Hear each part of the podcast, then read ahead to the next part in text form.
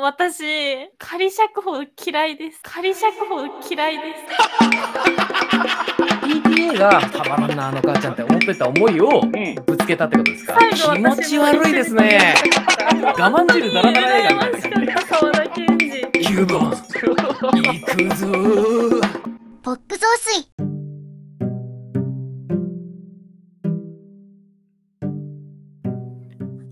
はい。This is バナイタラオ。どうも、鹿島です。キラかすみです。ところは東京麻布十番折しも昼下がりの竹島るいです。よろしくお願いいたします。よろしくお願いいたします。はい。本日も始まりました。ポップ増水です。す。はい。はい。さようでございます。さようでございますね。はい。さようでございます。ええー、何も喋ることを考えてなかったんですけれども、 今が。ーまあねええ、まあ毎回見切り発車なんで見ね。切り発車ですけど、今日は特に見切り発車でしたね。そうですか。えー見切り、見切り発車が今出発したわけですね。あ、はい。そうです。そうどこ行きです かえっと、地獄行き。地獄なる ほど。地獄今日もアドリブがノリに乗ってるようでよかったです。よかったですまあ、世紀ね。末まさかの地獄行き会を思い出してね。あ、そうですか。はい。あ、世紀末の回を思い出したということですね。あ地ー獄行き。もうあの、我々ポップ増水ね、まあ先ほどかすみさんも、えー言っていただいたような世紀末の回とかやってますが、音楽会ってね、あんまりやってないですもんね。やってないですね。我々ほぼミュージシャンと言っても過言ではないのにね。そうなんですよ、じゃね。あ、うん、我々もうほぼスリーピースバンドですからね。ほぼスリーピースバンドですね。ええそうですよ。ニアリーイコールですよ。ニアリーイコールなんですけども、うんまあそんな中でもね、ちょっとあの、久しぶりに音楽のお話でもしようじゃないかということで、はい、えー本日はゲストをお招きしております。素晴らしい。わお。パフパフ。早いいい。ですかも間違えまうしちょた。っと待ってくださいね、はいパフパフは。どうぞ、はいどうぞ。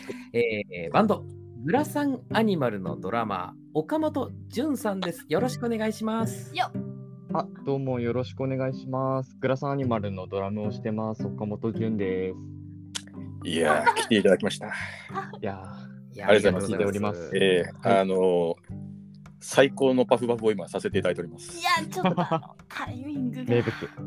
あ、ありがとうございます。先走ってしまいましたね、はい気持ちさせていたがだ。きいましやー、地獄行き発信しましたね。たそうですね。この番組がもうすでにそっちの方向に走ってるかもしれません。そうですよ、踊りは地獄さ行くんだでですよ。いやいやいや、ちょっと簡単に、えー、と、じゅんさんの方から自己紹介など、ちょっと簡単にバンドの紹介も含めてしてもらってもよろしゅうございましょうか。あ、はい。えっはいと、改めまして、グラサンアニマルというバンドでドラムを叩いてます。岡本潤と申します。えっと、グラサンアニマルは、えっと、2015年頃に結成されたバンドで、えっと、まあ、言ってしまえばロックバンドはいで。すね。はい。はいで、結構、えーボーカルがですね、すごいリズムだとか、ビートだとか、グルーブとかにこだわって作曲してるところにメンバーが集まって結成されて、当初4人だったんですけど、うんなんかコロナ直前ぐらいに、あのーギターが抜けてしまって、しばらく止まってました。はいただ、あの去年頃にですね、去年の後半ぐらいから、えーサポートメンバーにキーボードとギターを迎えて、今は正規3人とサポート2人の合計5人で東京を中心に活動してます。嵐じゃん。はい嵐じゃん。どこら辺がうんえまあ、5人といえば五ね、人ですか5 ?5 人といえばあら嵐。おードリフターズな可能性もあるけどね。ああのそううわーはやめて。えっと、そのなんか音楽結構、なんだろう、何々に似てるみたいなのが結構言いづらいバンドではあるんですけど、はそいれ。こそ思い出したら、組んだばっかの頃に、あのスタジオだけですけど、ハッピーエンドのハイカラ白地、それこそコピーしたりとかおあ。してたなって。 This is Bar Night Allow。そううんハイカライズビューティフルでした。うん。あれはリズム超難しそうですけどね。あの、松本隆のドラムソロを完コピするところから始おめ、ーそうなんか割とルーツは大切にしてるのかもなって。なんかこう、それこそライブで井上陽水の氷の世界をジェームス・ブラウン風にばあのアレンジ してライブでやってたというかっ、ていうか、古い曲が多いな。 氷、氷、氷。窓の外ではリンゴ売りな、そうそうそう。ーお前らの外だではみたいな感じではなく、それは、それは世紀末だな、もうそこまで行く。あ、これ世紀末ですねそこまで行っちゃうと世紀末だ。地獄行きになっちゃうわ、それ。ジェームス・ブラウンはちょもうちょっとシャウトを収めかな。収め、なるほど抑えそめうだかな。そうだ。これだとあれになっちゃう。いや、出てこないや。ごめんなさい。 なるほど。こうなんかあの90年代の、ええまあえーロックだとか、うん。えっと60年代70年代の音楽をミックスさせたような、そういう感じの音楽が結構多いですね。なるほど。これ音源っていうのはどこかで聞けたりするんですかそうですね、あのーそれこそポップ増水も聴ける Spotify とか Apple Music とかそういうところであのアルバム2枚ほどやっててちなみにすごいあのサンプリングが多いバンドなんで、あのーそのアルバムの中の、えーサンプリング元を解説したポッドキャストっていうのを活動休止中にやったりとかもしたんでうんそれも合わせてぜひ聴いていただければといやー、素晴らしい。思います。アップルミュージック。あありがとうございます。あ、LINE ミュージックにもありますよ。あ私、今日からアップルミュージック聴けるユーザーになったんですよ。 あそうだったんですかはいあ、そうなんですおね。めでとうございます。ありがとうございます。iPhone。 あの日記じゃないんだよね、このコーナー。ええはい。とでいうことも、でで、もかご機嫌でよかった。かあの各種サブスク等でも聞けるということなので、皆さそんうぜですねひね、チェックイチェックイットアウトということでよろしくお願いいたします。すごいカタカナよかったな。えチェえックイットアウト。はいゲットアウト。 思いついたことを言うんじゃないよ。はい、ごめんなさい。 ええ、まあ俺もだけど、それは。ええ、はい。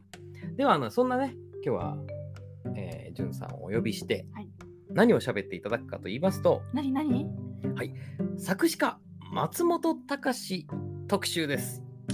よっパフパフ。 ちょっと待ってください。席起きた。今、今、違う声でパフパフって聞こえたけど、 ついにゲストに言わせる、そんな番組になってしまう。えわあ、嬉し い。しかも割とあの力感のないパフパフそうですね。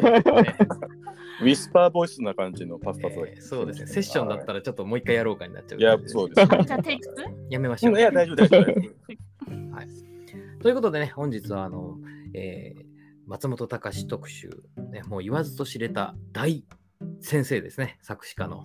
いやー、そうですね。まあ、さっきね、ハッピーエンドっていう名前が出ましたけど、はい。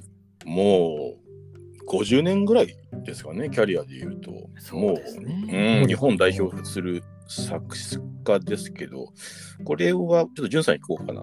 これ、もともと松本隆を喋りたいなというか、なんか松本隆っていう作詞家に興味持ったなんかきっかけみたいなのあったんですか、あそうですね、うん多分あのグラサンアニマルを組んだのが2015年で、僕17歳ぐらいだったんですけど、若っその時 ヤングアニマルえだ。、 2歳しか違うの。あそうなんですそうなんだ、はい。うん。そっか、うんあの僕、今25歳やらせていただいてるんですけど、あ、あ私、のはい。あ、どうぞ。ああ、ぐいごめんなさい。やいやいやいや、暴れてんな、今お日し。ゃべりしたくなっちゃって。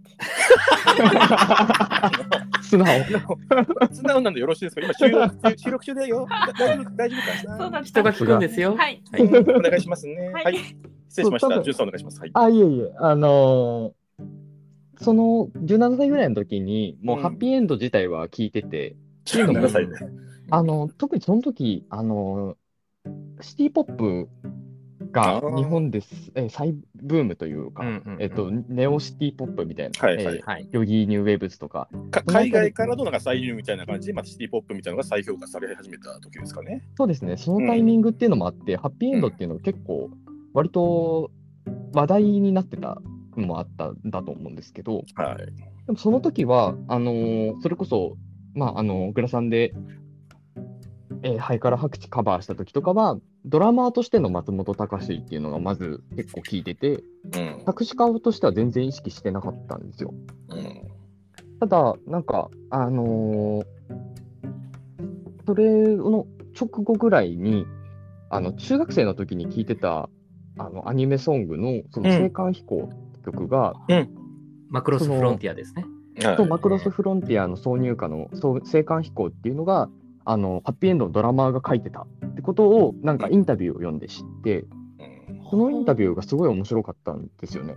うんなんかその結構作詞家の解説って言ったら、なんかこう、こういう曲はわ大枠でこういう曲で、あのこういうところがこだわりなんだよねぐらいの軽いインタビューかと思ったら、うん。なんか一言目が、あの出だしは50音で一番弱い音の一つ、すから始まるんだみたいな、すごいな。あ1文字目から解説するんだっていうのでびっくりしたんですけどでもそれで逆にそのなんていうんだろう連なっていくその文文字の方でうん。その弱さとか強さを意識するってことはアクセントを意識してるってことはリズムを意識してるんだってすごく思ってはい。で、そのインタビューの後に、青函飛行の歌詞、改めて読んでみたら、なんかそれまでは口ずさみやすい、なんだろう、言っちゃえば覚える作業とかわざわざしなくても歌えるみたいな歌詞だと思ってたのが、案う外ん、硬い文章になってるっていうので、さらに惹かれて、あはははは。つまり字面で読んだ時とメロに乗った時の印象がちょっと違うっていう感じなんですかね。そうですね、やっぱりその松本隆のなんかこう、世界観に触れる前に、やっぱりなんかその松本隆っていう人が、なんだろう、詩じゃなくて歌詞を作るのがすごく上手い人なんだっていうところが結構大事なのかなって思ってたりしてますね。ポエムじゃなくてリリックだっていううんうんこ。となんですかね。そうですね。はい。は特になこん、まあ、改めて今回、その青函飛行を聞き直して、あれ、これがなんかその、マクロスフロンティアっていうのが銀河の舞台にした話で、まあ話自体は僕あんまり覚えてないんですけど、うん。なんかその銀河一のアイドルのデビュー曲を書いてくださいって言われて作られたのが青函飛行なんですけど、なんかその曲のラストで、あの歌詞引用すると、消し粒の命でも私たちまたたいてるっていう歌詞が、もうなんか今回聞き直して、コンサトシの洗面女優のラストのセリフみたいな、うん。なんかそれを聞いた時と同じような感覚になって、なんかラブソングをすごい書く人なんですけど、すごい人間さん、それがなんだろう、生き方の話で、なんか結果人間参加になってるみたいな、なんかそういうところがすごい好きだなって思って聞き続けてます。ああ、でも面白いですね。最初はドラマ、まあ、同じドラマとして、まあ、そこから入って、その後に作詞家、松本隆も存在してって、まあ、そういう順番だったってことですね。そうですね、あーなん、かあんまり作詞家って意識したことなかったから、なんかあの初めて触れた作詞家が松本隆でしたね。そうですね。これ、い一応、まあ、ひょっとしたらかすみさんご存知ないので、簡単に解説だけすると、はい昔、ハッピーエンドっていう伝説のバンドがああったんですよ。はいはいはい。はい、で、まあ、細野晴臣、えー大竹栄一鈴木茂松本隆の4人で作られたバンドなんですけど、はいまあ、それまで全然詩なんて書いていなかった普通のドラマーとして、まあ、うん入った松本隆に、まあ、リーダーの、えーかつベーシストだった細野晴臣がちょっと詩でも書いてみないかっていうことで。なんか中原中也とかそういう人がよく呼んでたらしいんですけどね、じゃあへー、だったら書けるだろうぐらいの、なんかそのぐらいの気持ちで、まあ、発注したら、はいまあ、もうその才能がもういきなり、えー遺憾なく発揮され、えーそのまま、えーひょっとしたらドラマーになる道もあったかもしれませんけど、職業作詞家としてもうねもう日本で最も有名な作詞家の一人になったという感じでだから珍しいですよね、まあ、いろんな作詞の作詞家の方、まあ、悪友とかねいっぱいいらっしゃいますけど、うんえーバンドでしかもドラマーからキャリア始めたっていう人は非常に得意な存在な気がしますね。い、そのミュージシャン出身っていうのはねなかなかええうん、これはちなみに亮太さんはなんか松本隆っていうのが出会いとかなんか覚えてらっしゃったりしますかいやーそれこそね衝撃の出会いみたいなことは僕はなかったんですけれども、んもう本当にあの皆さん、もしあの、ね、この配信を聞いてらっしゃる方も大多数そうじゃないかなと思うんですが、もう気づいたらそばにいる人っていう感じですよね。あそうですよね、ええ、あのーあこれも、あこれもっていう、大体あのーテレビ番組とかでもやってるこう名曲とか、名曲スペシャルみたいなのとかやったりとか、はい懐かしアイドルとか歌謡曲とか、いろいろ特集が組まれると、まあ大体入ってますよね。そうですよねそうですね。いや、僕、今回調べたんですけど、 はい。オリコン1位獲得数が50作以上で、うん。いや、そんうんこれ歴、歴代の作詞家の中でも一番らしいです。ああ。それこそ松田聖子とかね、太田博美とか、みんな知ってる感じのね、そうなんばっですかよ、ですからね。だからこうあいいなっていうか、僕はね、あの、さっき、じゅんさんが言ったこととちょっと重なるんですが、うん僕はあの、松本た、あ、松本隆の何が好きかっていう話はもうちょっと後にしますかじゃあ、じゃあそうしましょうか。なんかひょっとしたらね、そうしなんか、めいめいのなんかこういうのが好きみたいなところはもうちょっと深い話するかもしれないんで。そうですね。うん。わかりました。はい。はい。あじゃあ、まあ、ちなみに、はいまあ、僕もそんなあの 衝撃的な出会い全然ないんですけど、はい僕、ちょっと皆さんと世代がだいぶ上なので、そうですね。要は、えーアイドル全盛時、松田聖子とか、マッチとかうんが、うん要は松本隆が職業作詞家としてアイドルに詩を提供してそれを歌ってるのを聞くっていうのをもう普通に小学校の時からもう普通に聞いていたんで当然その頃は松本隆っていう意識では聞いてないですけどで僕はあの、音楽っていうものにものすごい興味を持って自主的に音楽し始めたきっかけは YMO だったので、うんうんそこから逆にハッピーエンドに戻り、そこで松本隆っていう人間を発見し、そこから意識的に松本隆っていうものの作品に触れるっていう、そういう順番だったんうんで、あ、YMO っていうのはは、いちなみに、はい。えっと、ねあどういうバンドかっていうはい。はい。あーえーっとですね、あの、細野晴臣、えー坂本龍一、高橋幸宏っていう3人で結成された、まあ、いわゆるテクノポップバンドがありまして、まあ、あの70年代後半から80年代前半まで本当に一世を風靡したあ3人がいたんですよ。そうなんだ。ライディーンとかテクノポリスとか。てーてーてーてーてーてーてーてーてーてーてーって曲知らない知らないですかねわかんない。なるほど。ジェネギアが。ジェネギャえ、トキオ。そうですね。ベレテレテレテレ。本当にごめんなさい。あい、やいや、大丈夫です。ちなみに、あ大丈夫の、これ松本隆も作詞してるんですけど、君に胸キュンって曲とか、はいあと、過激な宿女とか、そういうね、なんかいろいろ曲もあったりするんですけど、この辺はもう全部た松本隆ワークスですね。うん。坂本龍一とかは、でも、あの、僕、なんだろう。でれれれれんみたいなのは。鮮明戦に。場戦場のメリークリスマあそうそうそう。あれの人がやってたバンドですね。あ。はと、その、松本隆がいたハッピーエンドのベーシストがやってたバンド。あなのんですけど風の谷のナウシカは細野晴臣が作曲して松本隆が作詞した曲です。ス。そして宮崎駿がブチ切れたという。そうです。そうそうでそ使うわれなかったんです。あちなみに YMO のドラムの高橋幸宏さんは、あの、踊るポンポコリンの主題歌やってる BB クイーンズのメンバーです。ええすごい人たち。そうでしたっけそうなんですよ。。えー、そうそうそう。俺あの、なんとか、サディスティックミカバンド昔やってまあしたサ。ディスティックミカバンドは、はい。あのうん BB クイーンズっつったら、あの、なんとか淳之介じゃなくて、なんだっけあ、夏あ目の、房之助近近じゃなく藤て。近藤さんの助とかいました。あ、近藤房之助。そうそうそう。うんはい夏目房之助は違う。まあまああ。の、あれそうです。違かったっけあれ多分違うと思います 今、いい加減なこと言っちゃったか も。あごめんなさい。いや、大丈夫です。桃田あサいデいでィすスティックミカバンドで入って、その後、多分 YMO の流れですかねそ。う、ごめんなさい。はい BB クイーンズ忘れてください。はいサ。ディスティックミカバンドは知ってますか、かすみさん。はい。サディスサディスティックミカバンド。サディスティックミカバンド。あの、タイムマシンにお願い。タイムマシンのおタ願イいムマシンにお願いって曲じゃないですか。そうかさあ、そのスイッチを遠い昔に回せば。 初めて聞きました。わかりました。わかりましした。はい。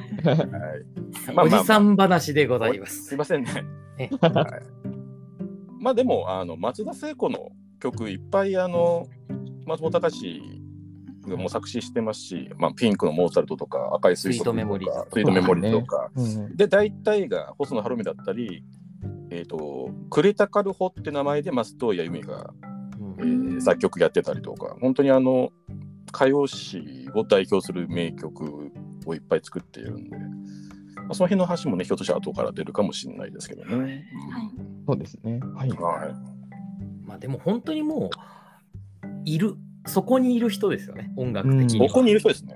うんえうん、えいや、本当ですよ。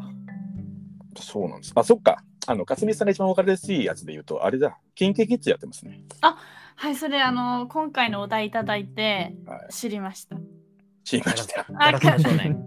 ガラスの少年。ガラスの少年も含め、あの赤いスイートピーもうん。私知ってましたけど、松本隆さんが作ってたのは知らなくて、う。うんんあとなんだっけ ?TOKIO? あ、時もやってるんだ。まあ、そうでしょうね。まあ、やってそう。うん。やってそうですね。はい、すみません。適当なこと言ってしまいまし適当だったんた。だ。ごめんなさい。 すみません、えっと、これをなんで TOKIO と言ったかというと、実はあの始まる前にちょっと話してたんですね。うん。で、えっと、それは堤恭平の間違いじゃないかな。あアンビシャスジャパンを作曲したのは堤恭平でっていう。そうです。なるほど。。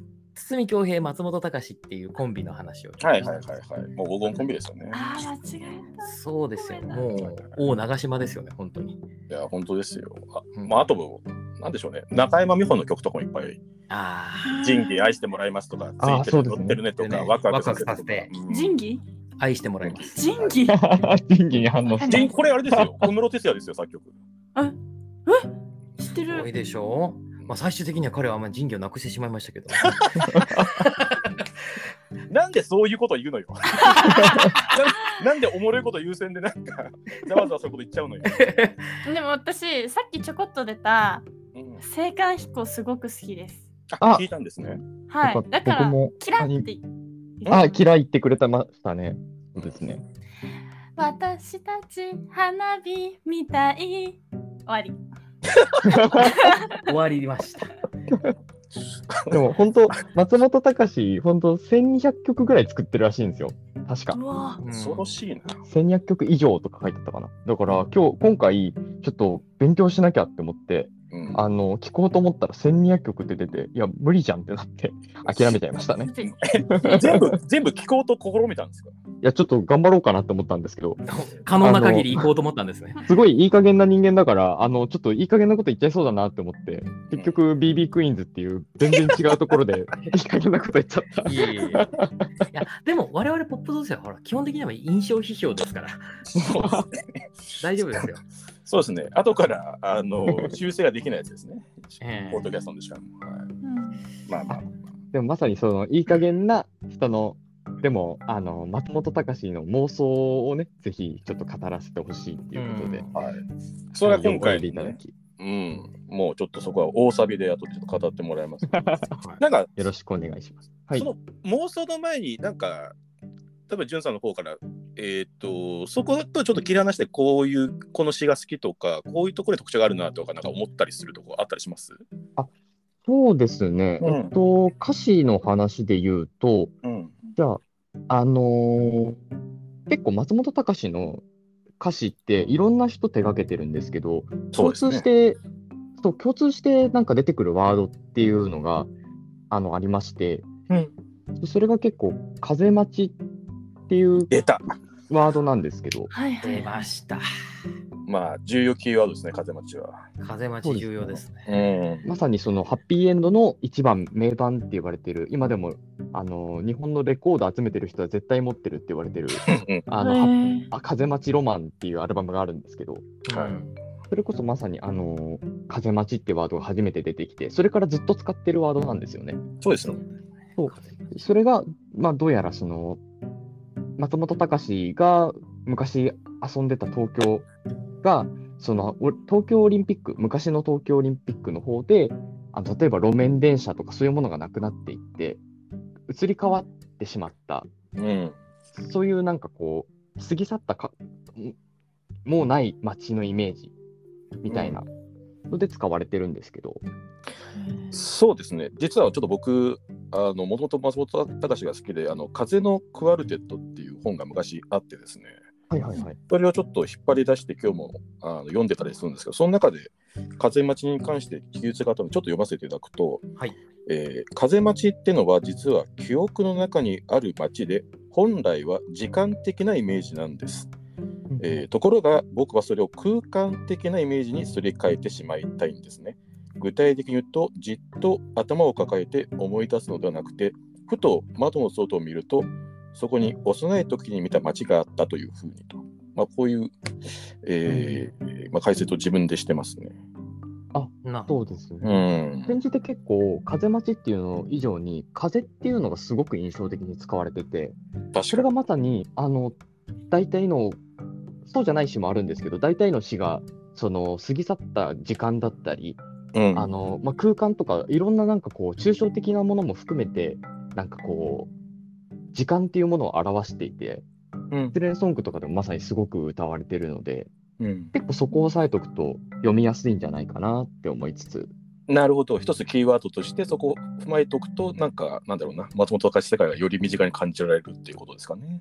そうですね、ん。で僕の好きな歌詞で言うとうんうん結構松本隆すごいってなった歌詞いくつかあるんですけどうん。ピックアップすると、えっと、ウーマン W の悲劇っていういや、名曲ですねは。い薬師丸ひろ子。そう薬師丸ひろ子が歌っている曲で、あの、ダブルの悲劇っていう映画の、あのー主題歌なんですよ。はい顔はやめて私女優なんだからですね見ました。なんで急に芝居が始まったんだよ。ただの女になっちゃうっていう ねもうパンチラインがいっぱいありますからねあの映画、あんなにあのーモノマネしたくなる映画ないですよね。うんえーい一応、んさんにあの簡単にご説明しますと、この番組、突然誰かモノマネする可能性があるので、そこだけちょっと踏まえていただければと思いますので、はい年収ざっと150万っていうあのセロマソノリが私も女優になりた い。あ、これは私の願望。見た感想ですあ。 あ、見ていただいちょってとありがとう。からね、はい、僕はちなみにででう。僕はちなみにセラ・マサノリの喧嘩しようぜっていうセリフがめっちゃ好きです。あああいいですね北村邦彦らじゃああんな情けない。でも僕すごい身につまされるんですよね。あれ見ると。あ、マジで。そう。あ、うんっていうのはちょっとあれ別の話なんですけど、うんいや、なんかそのウーマン W の悲劇っていうのが、うんめちゃくちゃ映画の主題歌として完璧だって僕思ってて、ほあの、W の悲劇って要は、えっと、女優に憧れた女の子がまさに女優になっていくまでの話なんですけど、ざっくり言うと。うんなんですけど、これ、ちょっと、ちょっと深く解解説じゃないですけど、僕の思う妄想話にでちょっと入れていいですかう、もちろんです。なんか、これの一番が、その女優に憧れてる女の子が好きな人と窓の外をなが腕を組んで眺めてるっていうシーンから始まるんですけど、うん、その窓の外に降ってるものっていうのが、雪のような星なんですよ。はいはい。そうですねもう行かないでそばにいて窓のそばで腕を組んで雪のような星が降るは素敵ねこれがまあ1バース目ですねそうですねえ。これ、雪のような星って、普通逆じゃないって思ったんですよ。うん星のような雪じゃないかって僕思って。確かに。で、それがすごい引っかかったんですけど、でも、これ、W の悲劇のテーマソングっていうのを照らし合わせると、この歌詞の中で何回か出てくる星っていうのが、と空の星っていうのと、俳優、女優のスターっていうのとかかってるって考えると、すごく腑に落ちることに気がついて、なるほどダブルミーニングになってるのかな。そう、ダブルミーニングっていいのはい、はい。そのまさにそのスターを眺めているだけの女の子がスターになるまでの話を歌詞としてちゃんと物語で表現しきってたんだって気がついてうん。特に僕好きな表現が1サビなんですけど1番のサビなんですけど、あの後半サビの後半で髪に胸に髪に胸に降り積もるは雪星のかけらっていう歌詞があってうん。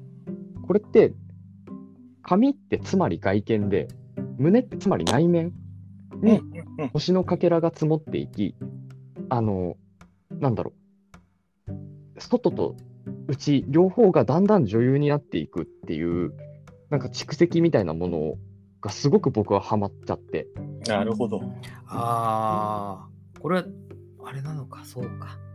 女優になるためにいろんな経験をしたり、また、星のかけらなんで、その、まあ、地元、田舎に帰っていた研究生であったりとか、そういろんなものががこう重なってるってことですよね。この星のかけら、降り積もるというところに。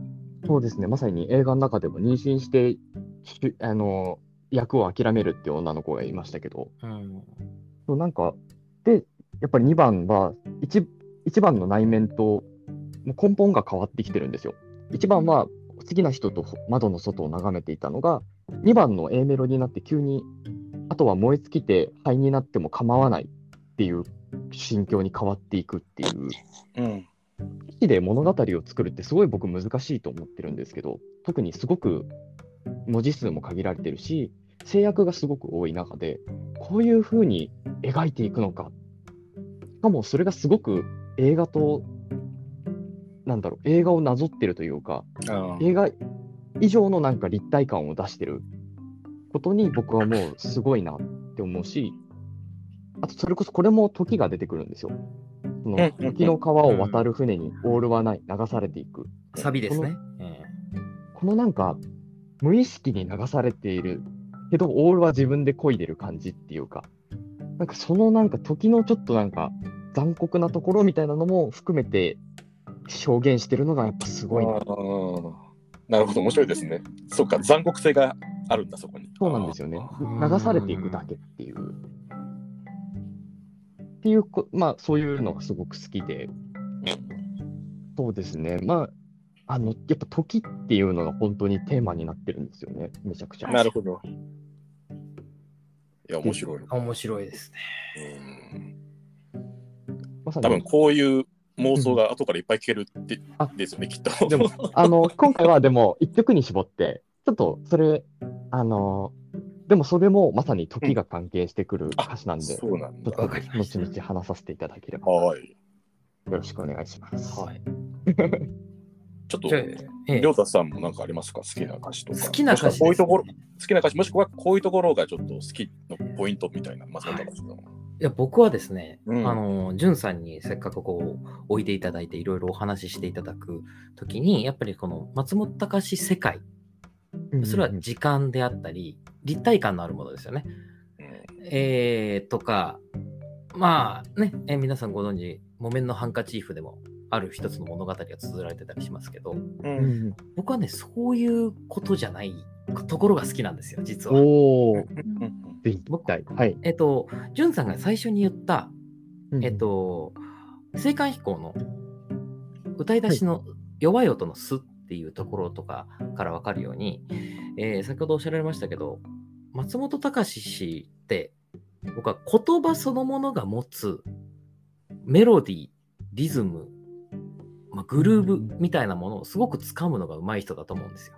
うん、本来何かの言葉がそもそも持っているグルーブですね。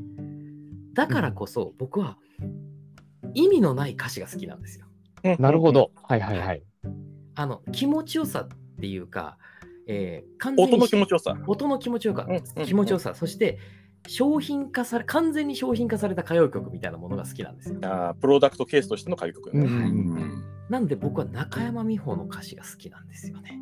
なるほど、わかります中山よ。美穂というと、ワクワクさせてが僕は最高だと思うんですけど。ああ、なるほど。ワクワはクいはいはいはいが。はい、 WAKU、WAK になってるワクワクですね。そうですね。ワクワクさせてよ。うーうーうーはん。ドキドキさせてよ。うーうーうーはん。ね、みんな友達じゃないの。他人行儀はよして。もっと近くにおいでよ。っていう、息が触れ合うくらいにさ。で、この息が触れ合うくらいにさっていう表現もまあおしゃれなんですけど、うんまあ、そんなことよりやっぱノリがいいんですよ、とにかく。確なかにん。かうんうんうんこれだけ聞くとちょっとみんな近くにおいでよってなんかいい感じのそれこそハッピーエンドの曲に入れてもなんかちょっとこうノリのいい曲になりそうな感じなんですけどいやうんうん息が触れ合うくらいにみんな近くにおいでよみたいなことってあだけどあの中山美穂のあの軽薄な歌声とーうんあのなんていうかドンツッタンツドンツッタンツっていう四つ打ちのうんあの安,、うん安っぽいって言ったらあれだけですけど、まあ、80年代っていう感じのサウンドと合わせるともうえも言われぬ幸福感に包まれてしまうんですよ。はいはいはい。で僕があの一番その言葉の持つグルーブのを生かしている曲だと思うのがこうセクシャル・バイオレットナンバーワン。おお、出た。桑名正宏。はい。まあ意味ないですよ、セクシャル・バイオレットナンバーワン。うんあの、この3つの単語をつなぎ合わせて連呼するだけでサビとして成立させてしまうという、まあもともと資生堂か何かの CM ソングなんですよね。そうですね。で、なんかそのキャッチフレーズなんで使わなきゃいけなかったっていうことらしいんですが、うんそれでもこの、うーん、やっぱすごいですよね。ふふふ、色っぽいぜ。うん男と女 の長い道のり。もう俺は迷わない。You make me feel good. セクシャルバイオレット。セ クシャルバイオレット。セクシャルバイオレットナンバーワン。うん、いや、すごいですね。ですごいですね。その後が、情熱の赤、哀愁の青、今混ぜながら夢の世界へ。まあ、ここでバイオレット要素入ってきますよね。うんうんうん。で、こ夢の世界にってどうなるのかなと思って、ああ、そこから先は。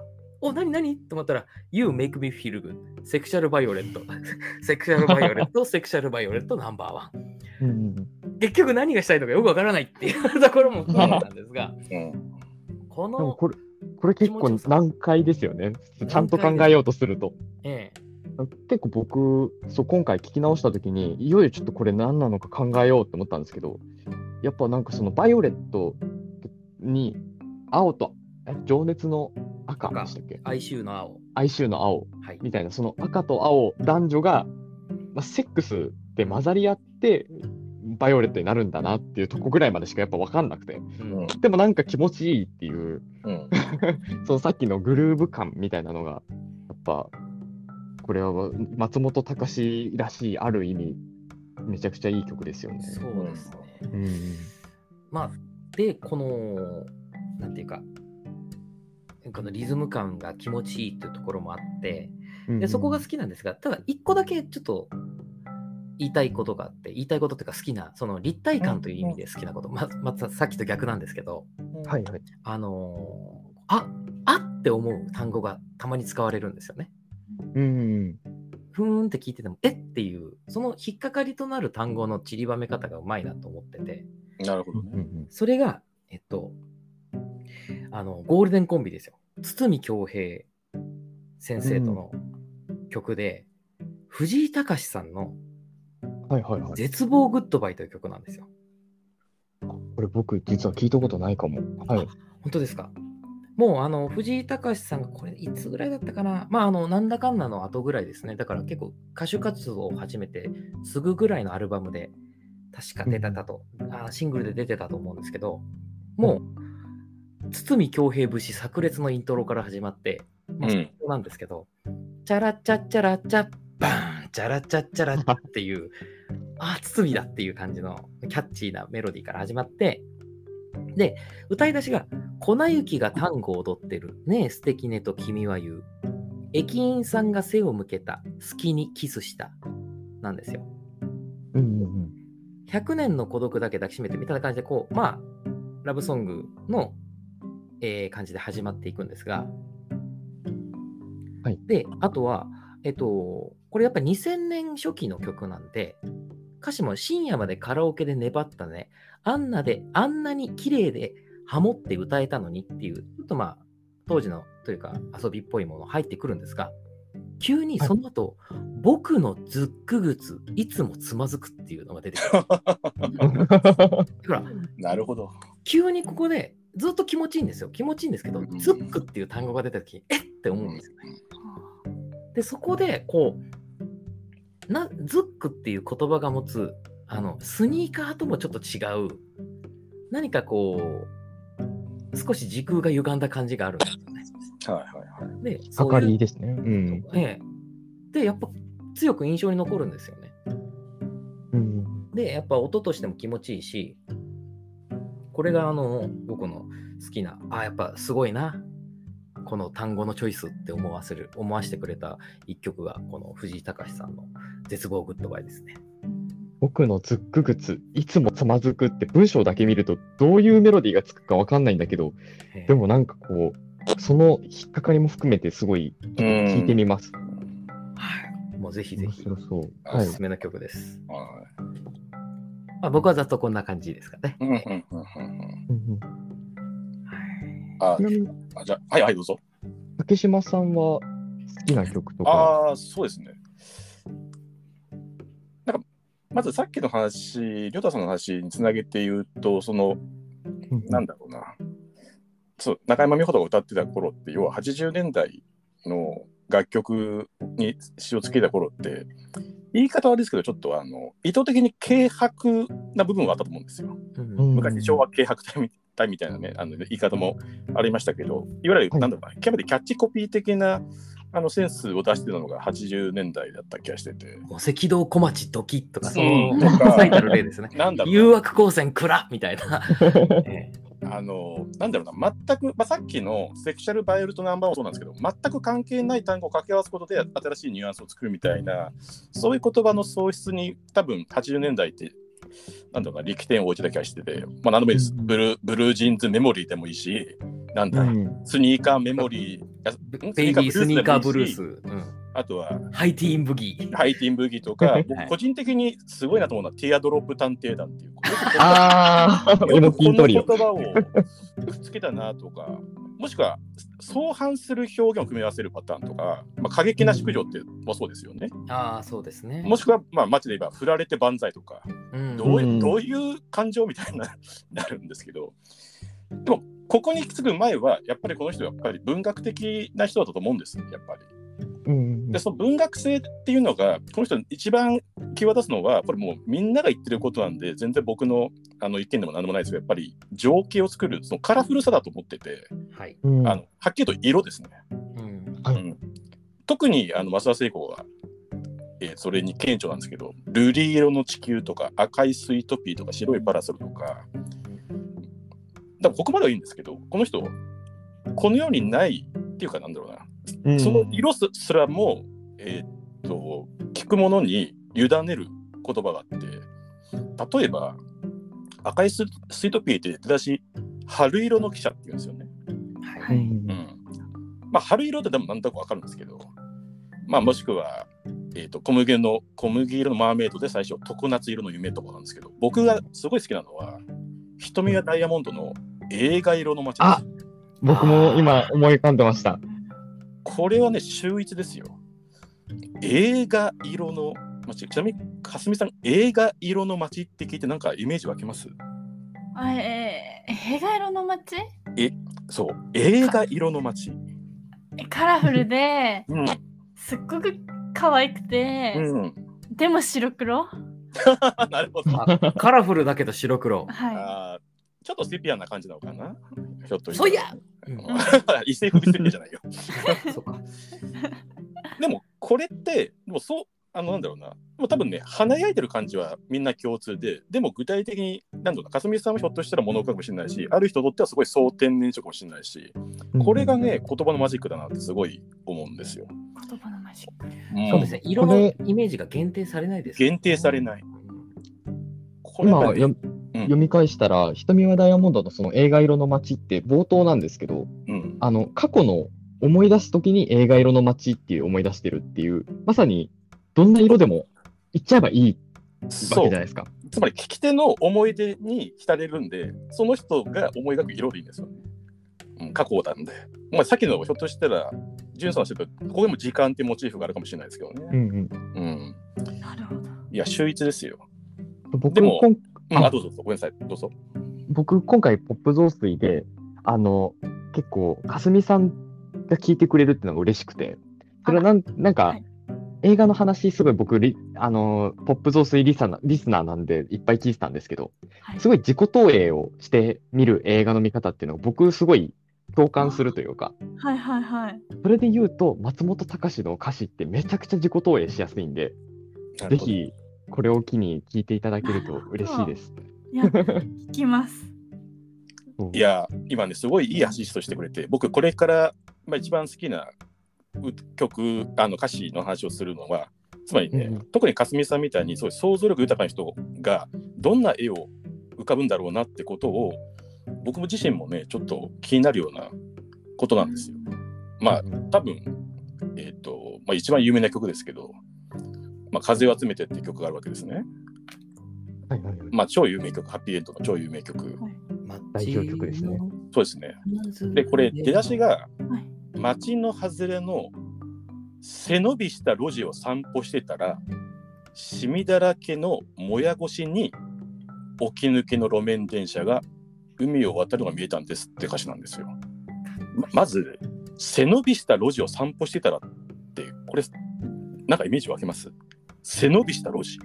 せのなんか路地だけどうん。路地でもないなんかその路地 は 路地で夢だけど夢じゃなかったみたいな言い方しないで。路地だけど路地だけど。なんか路地だけど路地じゃなかった。いやまさにそうまさにそうですま正さ面に横さ丁そうだったの。でなんうか、んその路地自身は、うん俺は路地じゃないと待って、ロジェリー、もう人格がある感じ、これ、もはや。いやそうですよ、ロジそ人うな格んだ。はい、いや歌詞にも ねそういう人格があるように生きったロジってことですね。そうです じゃあ、町の外れに、なんかすごい、なんか背の高いロジってやつがいるってことですね。ああえ違う違う違う俺なんかロジじゃないやいって言い張ってるロジがいるうっんてだっことて背伸びをやっぱり背伸びするってうん。なんか私もよく背伸びするんですよあの実際にかかとを上げる背伸びじゃなくてはいはいはい。うんちょっとよく見せようってこと、ねはい私大人だぜみたい ななるほど。はいと一緒で背伸びしたロジがいるんだ。はいちょっと、ちょっといい路地に見せようと思ってる路地がいるんだ。さぞ大通りですよみたいな顔してる。そうそうそう大通りすごいな。を散歩してたら。散歩してたら、シミ、シミだらけのもや越しに、もやうん、シミだらけのもや越しに、起き抜けの路面電車が海を渡るのが見えたんです。これなんかどんなイメージですなんか銀河鉄道みたいおわかるわかる。もうそえんなわか感じるだよわねかるわかる。うんわかるわかる。なんか幻想的なイメージってことだよはね。いなんか今見えましたもん見え海たの上を走る路面電車が私の目の前を走りました走ってます。 はいなんかもしそくのは、はいひょっとしたら千と千尋のね、あの海を渡れるあの電車っぽい感じかもしれないですね。で多分シミがかったもやうん、うん、シミだらけのもや。うん、はあ多分あの石炭だから当時ねいはいはいはい。電車だからなんかちょっとこう石炭混じりの黒い煙とああ、機関車ってこと機関車だと思いましたでもやあはあ、なるほど。うん路面機関車路面機関車。あ迷惑だいないいですねだ。らけになるな。素晴らしいな。はいはいはい。で、そう、汽車ポッポだからポッポって言うくらいですから、やっぱ、路面そっか汽車じゃないんだね。じゃない とね。じゃないとね。でも、すごい、綺麗じゃないですかなんかすごい綺麗なイメージができてますからね、じゃあ、かすみさんのでき中ちゃいで。ました。なるほど。ちなみにこの次は、それで僕も風を集めて、風を集めて、風を集めて、青空をかけたいんです。青空を。それで僕も風を集めて、風を集めて、風を集めて、青空をかけたいんです。青空を。なんかイメージ湧きます、いや、わかる。めっちゃこう、えギュー来たってなって、うんギュ えオラに元気を分けてくれみたいな感じ。元気だな。ーいや、でも、うん今聞いた感じ、すっごい風集めんの僕って思っちゃった。い や、私の分なくなっちゃうよ。みん な、オラに風を分けてくれみたいな。はい、やっぱり元気玉じゃないか。えでも、うんなんかその海と青空かけるの綺麗だなって思いました。綺麗いですよね。うんそう、なんかやっぱり言葉が綺麗ですよね。や、私、かけたいんですっていうのがいいですよね。でそうすねね。。デスマス調だからね。うんかけ見えたんです、かけたいんで青す空。をうんうんでも青空って青空だけじゃなんかかけれないじゃないですか足場がない。なななるほどね。んでそあのーもやがかあじゃシミのシミだらけのもやうん、シミをだらけの親越しに。なんかかけてる男の子が見えましたよ青空のところで。あーおーなんか煙に乗ってってこあとあそうそうそう煙の上を走ってんの。テクテクテクテクっておー。でもかけた今いんだって。絵画で想像したらめちゃくちゃなんかすげえ綺麗な絵が今そう頭の中に浮かんだ。なんかバンクシーみたいなやいや、もしくはマグリットみたいな言い方。 そうね。シュール、シュールなね。やっぱりねこれが松本隆の力だと思うんですよ。今、初めてこの歌詞聞いたんですよね、勝美さんは。 あいや一回聞きました。あ、いや聞いたんだ。歌はね。あ歌は聞いたん歌は聞いたかですけどでも正直私うん。何も無で聞いちゃってて。無の境地で。 はい。あの、お題いただいたの9曲ぐらいあの送っていただいたじゃないですか。んあれに関してはもう結構リピートしちゃってて、そっか。おーあのルビーの指輪に関してはもう多分歌えるくらい。だいぶ聞いたんだ。うんはいそっあか。そっのか、ハッピーエンドの風を集めてうんは1回しか聞かなかったし、うんうんちょっとその最初のところもそんな想像してなかったので、あの、セカンド初見です。うんまあ、初見じゃないってことだね。 そっか。いやセ セカンド所長か、所長。まあまあまあ まそう関東所長あ。いいよ。そ、そ、そそこちょっと。意味がついちゃうから。 いや、これがね、あの松本隆の力、つまり情景を聞く人に呼び起こす力がすごいなって思うんですよ。そうで、すね僕自身は背伸びした路地っていうのは、要は一本道の坂道のことだろうと思うんですね。うん背伸びしてるから、そう。すそれをごい一本道と坂道って、一本道と坂道を背伸びした路地って言えるセンスがちょっと僕は天才だと思うし、うん。起き抜けの路面電車、まあ、要は早朝ですよ。朝に見てるんですけど、その起き抜けのって言葉を使う。うん。ああ。でもシミだらけのもやっていうものも多分朝にかかってる、そう、まあ、霧もやがちょっと濃か濃いとかそう。日の光が当たってまだらになってるみたいなうん、イメージですよね多分。ですね。でもここでも、あのーやっぱりなんだろうな、今、実際にいる自分の世界と、そのもやがしに見える世界は、ひょっとしたら違う世界かもしれないっていう感覚がやっぱりあるんですよ。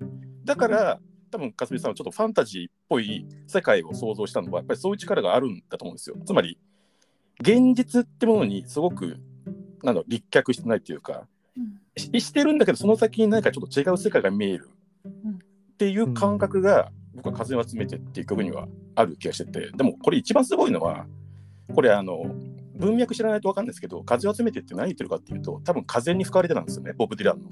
うんはいはいはい。要は、えー、とボブ・ディランっていう人が風に風に吹かれてって名曲作ってつまりアメリカのロックンロール的なものを僕らは新しく日本でも、えー、とそれをなんだろうな自分たちで、えー歌って青空をかけたいっていう、まあ、一つの夢を語ってると思うんですけど要はこれダブルミーニングですよこれ自体が。うんすごく幻想的な歌詞で、かすみさんが思い描くようなファンタジーとともに、実はあのこれからのロック史ものは自分たちで築き上げていきたいっていう、こんなね、これはもう、僕は本当にすごすぎると思いますね。うん。そうですねあのやっぱ引っ張ってくるところが僕すごいなと思うのが、うさっんきのボブ・ディランもそうですけどよくあのハッピーエンドがね日本語ロックの「まあ、そう」みたいな言い言われ方をよくするじゃないですか。はい、でもハッピーエンドが目指しているものってボブ・ディランであったりザ・バンドであったり CSNY であったりそうですね。いわゆるザ・ロックみたいなやつじゃないんですよね。うんそうですね。なんかやっぱフォークロックであったりブルースであったりなブルースロックじゃないな、まあ、あのそっち側の匂いがするじゃないですか、まあ、ニール・ヤングであるとかあと、バッファロー・スプリングフィールド。あバッファロースパうんバッファローボビーグレープはいはいはい。そうですだね から、こう、いわゆる、ね、それこそ、ザ・ロックみたいなのって、僕はスパイダースが始めたと思ってるんです。いや、本当に本気,、うん本気で無視して構えやつが始めたと思ってるんですけど、僕は。うんはいはいはい。だけど、あの、やっぱそこを引っ張ってくるセンスがすごい、まず、いや、本当ですね。当う時から。ん。とは思いますよね。で、あの、今の話聞いて、僕ちょっと思ったんですけど、うんいわゆる、じゃあ皆さん、松本隆以前に、まあ松本隆と同時代ですが、ちょっと先輩、先輩格で大作詞家といえば、皆さんどなたですか悪友ですか、悪友先生ですよね。ううんん。悪友先生の書く風景って、うん、全員イメージが固定なんですよ。はい、そうなんですね。だけど、ドラマがものすごく、やっぱ日本人の心に打つから、うんやっぱり感動するんですよね。はいはいはい。ここに上振れ下振れはないんですよね。うん、はいはいはい。でもそれだけ、まあ、悪友世界っていうのがまた強いっていうことの証明だと思うんですけど、うん、やっぱり上野発の夜行列車降りた時から、あ、これ津軽海峡冬景色ですけど、はい。上野発の夜行列車降りた時から、うん青森駅は雪の中。うんもう、まあ、悪友先生がこれ2行で上野から青森まで行っただろ、すげえだろっては言ってるっていうのを聞きましたけどね。うんで、うん北へ帰る人の群れは誰も無口で、海鳴りだけを聞いている。うん私も一人連絡船に乗り、凍えそうなカモメ見つめ泣いていました。ああ、津軽海峡冬景色。これ、今4人全員同じ風景浮かべてると思うんですよ。そうですね。うん絶対。素晴だらかしいら。風を集めてとは違うんですよね。うんうん。めちゃくちゃ対照的ですね。うん。でもやっぱり津軽海峡冬景色のパワーもあって、やっぱこれがこの作詞家の力っていうのはやっぱ感じますよね。か確かに私ピンクのサウスポーと言ったらあーこの人はピンクのサウスポーなんだなってもう説明だもんなそのまんまだもん。そうしかも背番号1のすごいやつが開いて、うん、で、それだけでわかるのに、うん、フラミンゴみたいひょいと一本足でも王貞治じゃないですか、そんなその。う全部説明なんですよねだから。そう言葉がううんんペッパー警部邪魔をしないで私たちこれからいいところですそうよ。邪魔してるでしょうねさぞかし警部家が族。が邪魔してる。だからこれ、青缶の歌ですよね、これは。だから青缶を取り締まってるっていう、うんねまあ、すごいあのパルプフィクションじゃなくてレザーボードックスみたいになっちゃいましたけどな、るほど。でも、だからこそ、ちょこれもね、ちょっとすごい突っ込んだ話になっちゃうんですけど、かすみさんを置いてってしまって申し訳ないですが、ごいいめんなえさい。いいえ松本隆の盟友、大竹栄一氏が、うん。熱き心にという曲を作りましたね。あの小林明。小林明うん。の時に、作詞を依頼したのが松本隆じゃなくて、悪友先生なんですよね。なるほど。はいはいはい。それやっぱ、アキラのイメージと、あー。うん。あのー松本隆っていうのがやっぱ合わなかったんだろうな。それはやっぱ悪友だろうと。なるほどね。ああ、春にはとかね。うんまあ、あのストレートさですよね。うん。あれが、あのー熱き心に僕大好きな曲ですけど、うん。あのーあのパワーっていうのはやっぱり松本隆には出せなかっただろうとは思ってます。確かに。なるほど。ううんんうん悪友にしか出せなかった。北国の旅の空、流れる雲はるか、時に人恋しく。いいですね。いい ですよ。唇に触れもせず、別れた人、いずこ、はい。胸は焦がれるまま、ね。熱き心に時を戻れ、懐かしい思い連れて戻れよ。ああ、春には花咲く日が、ああ、夏には星降る日が、うん夢を誘う愛を語る。うん。おーこの、なんていうか、ねっとり感。あの、やっぱ松本隆じゃないさらはさらっとの人だと思うんですそけどっ。か。今、聞いて分かりましたけど、うん悪用一人称なんですね、きっと。うん。あうあ、んなるほどそうで。うん、だから主体がはっきりしてるんで固定化してるんですけどあの多分松本隆も僕とか私とかあるんですけどでもねこの人僕インタビューで昔言ってたことがあってこの人絶対やらないことが2つあるんですってはい。 1つ、は会えないとか行かないとか忘れないとか否定形の言葉を使わないことなるほほど。ど。ももう1つが認証代名詞を使わないほう。彼がとか私がとか人や物を指すこと話して受け手がねその時の代名詞って認証代名詞ですよねううんはいはいはい。つまりそれを使うと固定するからですよからですよね、きっと。うん。だから、私、ピンクを指すこと多分言わないんですよ。 きっと。うんえー凍えそうなカモメ見つめ泣いていました。言わないわけですよね。言わないもう多分流儀があるんでしょうね。松本隆的なメソッドがあるんでしょうね。まあ確かにそうですよね。あのその流儀とメソッドがやっぱりこう、今思えばですけども、うん今ちょうどねちょっと比較論みたいになっちゃいましたけど、はい。やっぱりどっちも危険性をはらんでるんですよね。うんうんうんでもやっぱそこは一流のセンスで全部切りあの作ってるんだろうなと。つまり悪友的なものをそ凡百の人がやったら多分くどすぎるしうんつまんない凡庸になっちゃうしうんあの松本隆のセンスがない人が松本隆的なものをや ると多分何言ってるか分かんないマジでってういうんうん。ところになっちゃうと思うんですよね。そのなんていうかほんのりなんかファンタジーでぼやーっとしてるんだけど実は輪郭だけは見えてて。うんあの、僕ね、だから、ぼやーっとして印象派みたいな絵だけど、うん。しっかり額縁に入ってる感じがするんですよ。うんい。や、わかりますよ。多分ね、それって、うん。やっぱり都会人、シティボーイだからかなって気もしますけどね。うん。うん、だから、あの、都会人だからそう都会をあえて崩せると思うんですよ。うんわかんない人だったら崩しようもないと思うんで。あの憧れだったらそれ多分濃く描くと思うんですけど、はい崩せるってことはやっぱりシティボーイだからじゃないかなって気がしますね。うんうん、だからそのなんだろうな抽象的に描ける印象がっぽく描けるっていうかね。そうですうね。んいやー、ちょっと面白いですね。あの、うん、もう一言だけいいですかもちろんですよ。ちょっとあの、じゅんさんが本当はゲストなのに、まあちょっと後ほど、まあこれ多分後半いきますね。後編こいきれます。は後半ですね、ちょっとあの前編後編に分けてちょっとお送りしたいなと思いますね。そうですね。すいません。はいじゃあちょっと僕最後にちょっと調子乗らせて喋らせていただきたはいいんはですいけはどい、はい。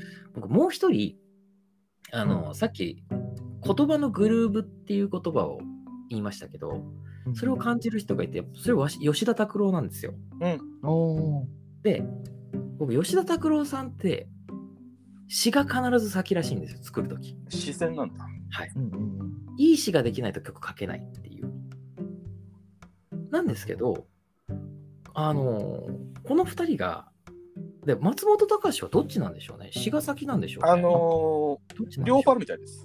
両方あるんですうね、ん。あ器用な人ですね。 あどっのちでも関係ないって言ってましたね。うんあすごいどっちでも関係ない。うんどっちも同じように作れるって言ってうましたね。ん。 すごい。もうまあ、木綿のハンカチーフは茅ヶ崎ですしね、うん有名なあの堤恭平に一緒にあのすぐ曲つけられてビビったっていう。うんで、あのーで、2人が組んだ曲で、やっぱりもう、これも有名な曲ですけど、ね外は白い雪の冬、いやふ雪の夜っていう曲がね、はいはいありますよね。あのー作曲吉田拓郎で、作詞松本隆でっていう。で、これが面白いのは、あの、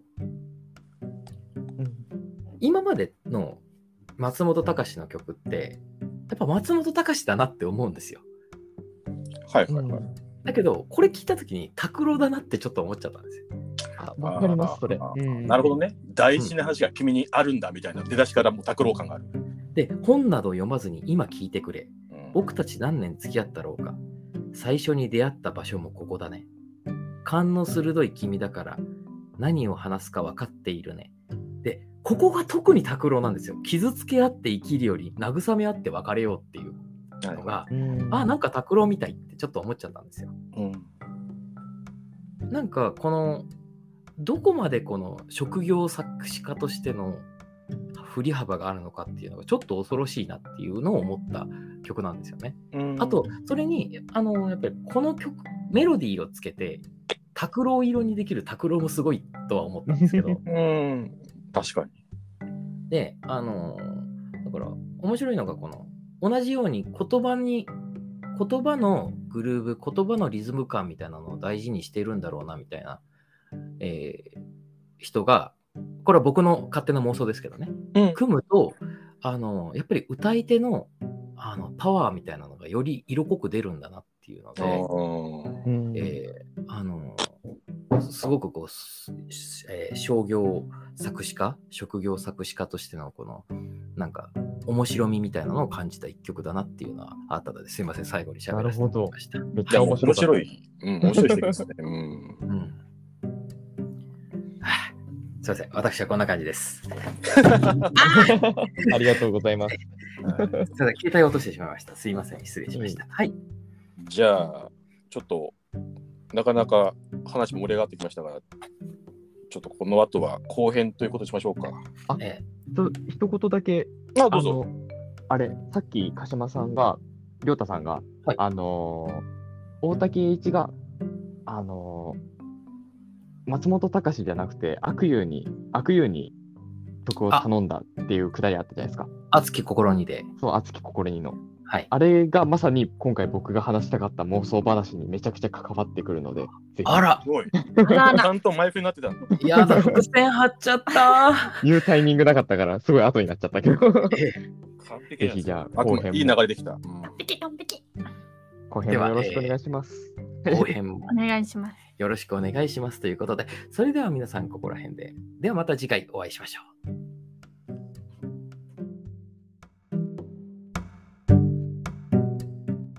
皆さん今週のポップ増水いかがでしたかもし感想などがあれば「ハッシュタグポップ増水」綴りは POP 増水は漢字で Twitter や Instagram に投稿よろしくお願いいたします投稿してくれた方にはなんとかすみから返信が届きますよぜひ感想お待ちしていますそれではまた来週